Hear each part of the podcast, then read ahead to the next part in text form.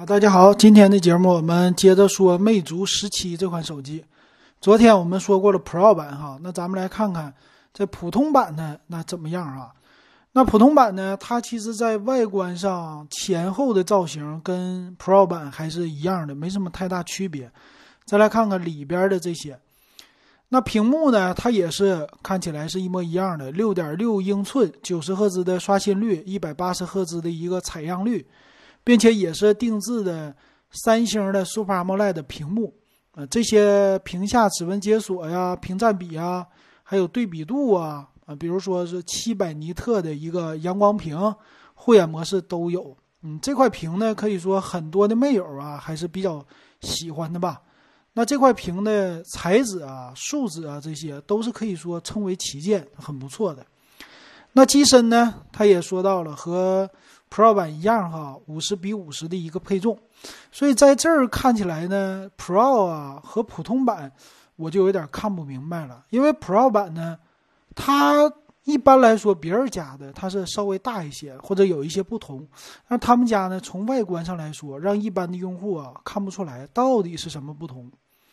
那有可能呢，它的这个后盖不同啊，因为 Pro 版呢，我们介绍它的后盖是陶瓷的。那普通版呢，就算是玻璃的一个工艺哈，这工艺他们家也说了，在后边啊镀了很多层的膜，嗯，这个膜挺多。但是你作为一个别人来看的话，你拿在手里边，你基本上分不出来，并且其实玻璃后盖的材质也不是说手感不好啊，像塑料一样哈，手感也是 OK 的。那弧度啊，整个机身的造型完全是一样，包括颜色，所以这一点上来说呀，他们这次的。外观上没有造成这么大的变化，那可能很多用户直接就买普通版就完事儿了。再来看看吧，其他方面到底有什么变化呢？比如说采用的五 G 的技术啊，WiFi 六啊，麒麟的不是骁龙的八六五的处理器啊，这些都一样，并且呢，什么三六零度的环绕的 NFC 啊，全都有。哎，到这儿我就看着有点奇怪了哈。那我们再说一说它的主摄吧。主摄呢，也是一个六千四百万像素的摄像头，但是呢，超广角低了，超广角变成了八百万像素。呃，另外一个是微距的相机，五百万像素啊，还一个一千两百万像素的景深相机，少了 TOF 的摄像头。呃，也是超广角没有三千两百万像素，但是作为普通用户来说，我一个六千四百万像素的就打天下了，有一个超广角的就可以了，我还需要别的吗？看起来三千两百万像素超广角可能是给一些比较特别喜欢拍照的用户，但是作为一个追求性价比的用户，又喜欢魅族的魅友来说的话，那这一款魅族十七跟 Pro 版区别不是特别的大。所以这一点我看可能是魅族十七更好卖呀，啊是这样的哈，不知道大家是不是这么想啊？那并且微距啊这些的功能全都有，那你说你别的地方采用的低一点行不行？他说我这有啊，我稍微减配了一下，呃八 G 的内存版本是 LPDDR4X 的内存，但是骁龙八六五的处理器 UFS 三点一也保留了，这一点上来看。我就更看不明白了哈，基本上就几乎可以说没什么别的区别，啊，一样的 Type C 接口。那咱们来看详细参数吧。详细参数呢，它的尺寸八点五毫米一样，重量一百九十九克啊，就玻璃机身呢，反而比 Pro 版轻了。哎，那这个我就买普通版就完事儿了呗。那普通版呢，他说我没有大内存，普通版呢是八加一二八和八加二五六。呃，那个 Pro 版呢是八加一二八和十二加二五六，所以差了四个 G 的内存啊。哦，有这些差别哈。那屏幕没有差别，处理器没有差别，呃，后置摄像头虽然有差别，但是完全足够用。前置摄像头一样，两千万像素。再来看四千五百毫安的电池没区别，但是快充有区别。快充它是十伏三安，其实应该也达到三十瓦了吧。但是呢，闪充它不支持，就是无线充电不支持啊，差了字儿，但可以接受，对吧？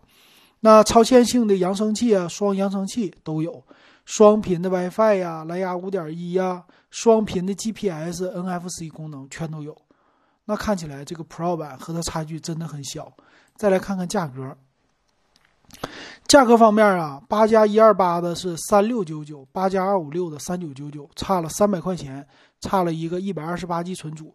那可以说，它虽然说没有就可以扩展的存储，但是对用户来说，多花三百块，多一个一百二十八 G 的存储也是够用的，我觉得挺好的哈。所以建议大家呢，呃，不差钱呢就买三九九九的版本。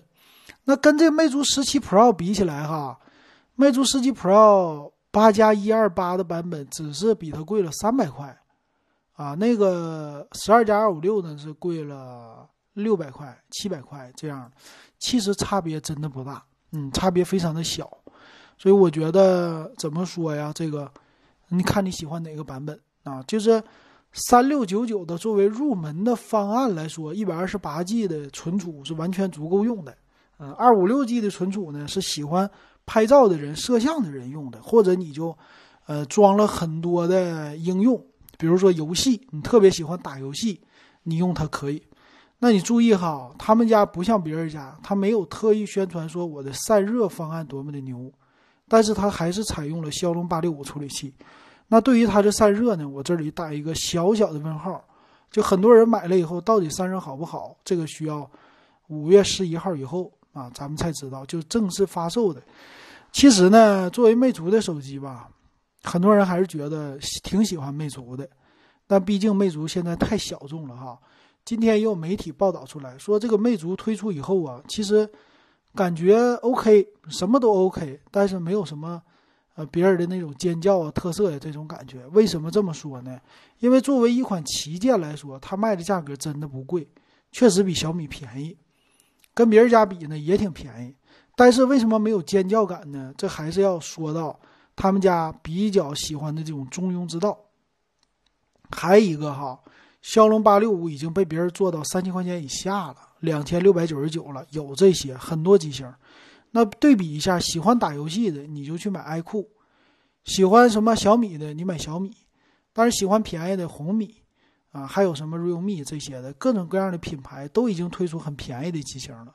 那这个魅族呢，就留给谁呀？只有喜欢魅族的用户，你不可能再留给喜欢 OPPO 的用户去买个魅族，这个可能性非常小了。那等于说他们家的市场越做越小了，有这种。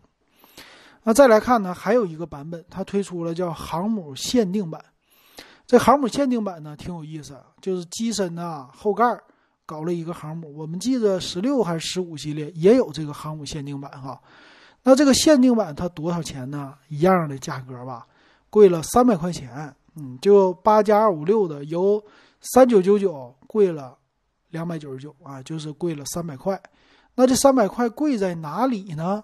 我们来看看啊，也就是第一个外壳不同，那这毕竟是限定版嘛，限定版的主题呀、外壳呀都是航母的，嗯，这种感觉哈。那定制的一个主题呢，都是以硬朗的这种叫硬核风来的吧？啊，这个主题不知道你喜不喜欢哈？它这个机型外观其实不硬朗，但是主题整的挺硬的那种风格。有一点儿就看不懂啊，就是这个风格，我总觉得跟它的机型这个外观不太搭配，有这种想法啊，感觉。再来呢，送你一个保护套，这个保护套也是哈，说是专属定制的一个外壳，那上面呢有一些徽标，也有，这看起来是什么呢？黄色的，黄色的一个十七的 logo 标志，那这魅族的。我总感觉哈，这些东西一推出出来，我就感觉怎么这么像当年锤子啊？跟锤子的这种情怀玩的特别特别像。那他也送你一些定制的徽章啊，什么歼十五啊啥的。那一共的这些包装呢，就是一个特定的机身，呃，四个徽章，再加上一个外壳啊，还有一个大包装盒啊，卖四千两百九十九。反正对。喜欢航母的一些年轻人吧，这个版本也是值得买的啊！毕竟贵的确实不多，一共才贵三百块钱，怎么买不起啊？能买得起哈。所以我觉得这次呢，各方面我都挺看好的，我都觉得挺好。但是你问我你会不会买这个手机，我不会买。为什么这么说呢？这个东西吧，就是情怀，你你会不会为情怀买单？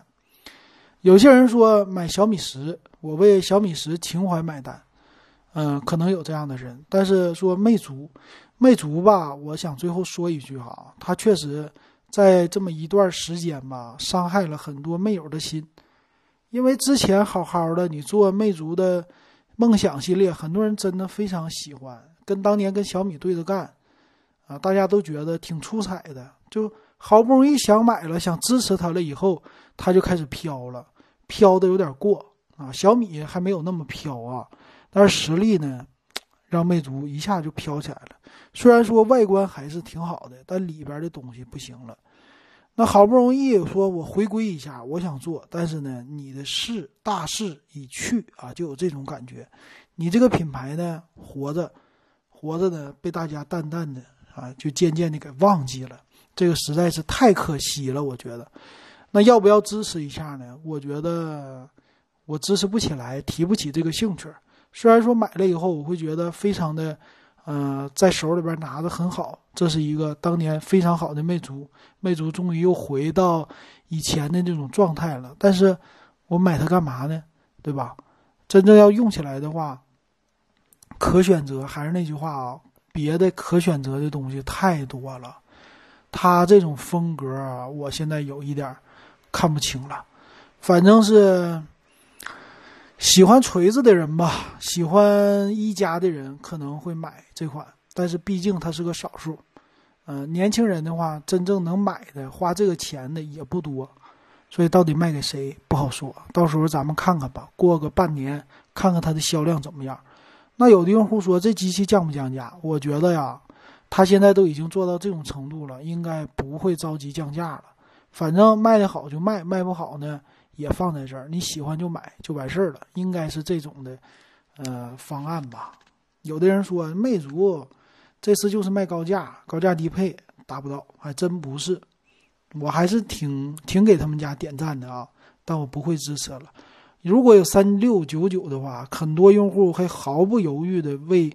iPhone 新的 SE 买单，但是为这个魅族买单不好说，真的不好说。希望魅族能够好好的活下去。